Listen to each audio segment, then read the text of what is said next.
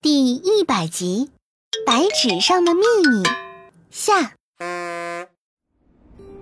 科科拿起白纸沉思起来。既然爸爸说过这上面有答案，那这纸上就一定有东西。啊，这纸摸上去有些不对劲。科科仔细触摸着白纸，突然感觉到白纸上有些凸起。为了更好的对比，他从画本上撕下一张同样的白纸。这一对比，三个小朋友果然看出了不同。哥哥哥哥。当心纸用的白纸上有一些很细小的褶皱。嗯，我刚才用手仔细抚摸，就觉得纸面有凸起。可是，怎么才能知道那些凸起到底是什么呀？嗯，看来还是要请放大镜爷爷来帮忙了。可可说着，将放大镜爷爷拿了出来，对着白纸开始了扫描。哦。这纸上凸起的地方，我检测到了米汤的成分。啊，那除了米汤，就没有什么写过字的痕迹吗？呵呵，米汤就是关键呀。可可，家里有碘酒吗？嗯，有是有，跟这个米汤有什么关系啊？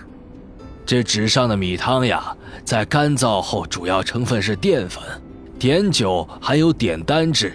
当无色的淀粉遇到碘液就会变蓝色，这白纸上就会显出蓝色的字体哟。听到放大镜爷爷的一番话，三个小朋友赶紧来到客厅。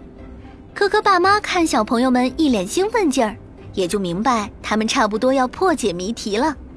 可可在医药箱里拿出碘酒，将碘酒喷洒在白纸上，果然神奇的事情发生了，白纸上慢慢出现了一串。蓝色的数字，哇！出现数字了！爸爸妈妈，你们看，我们让数字显现出来了。孩子们真棒！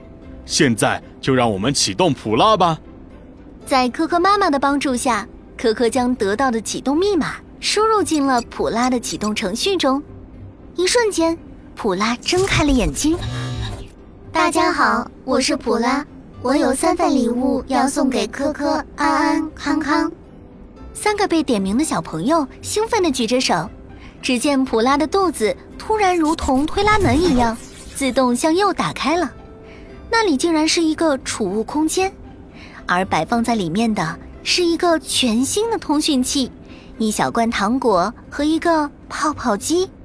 来，通讯器呢送给科科，糖果送给安安，这泡泡机呢送给康康。这些东西的使用方法。等你们打开时，自然就知道了。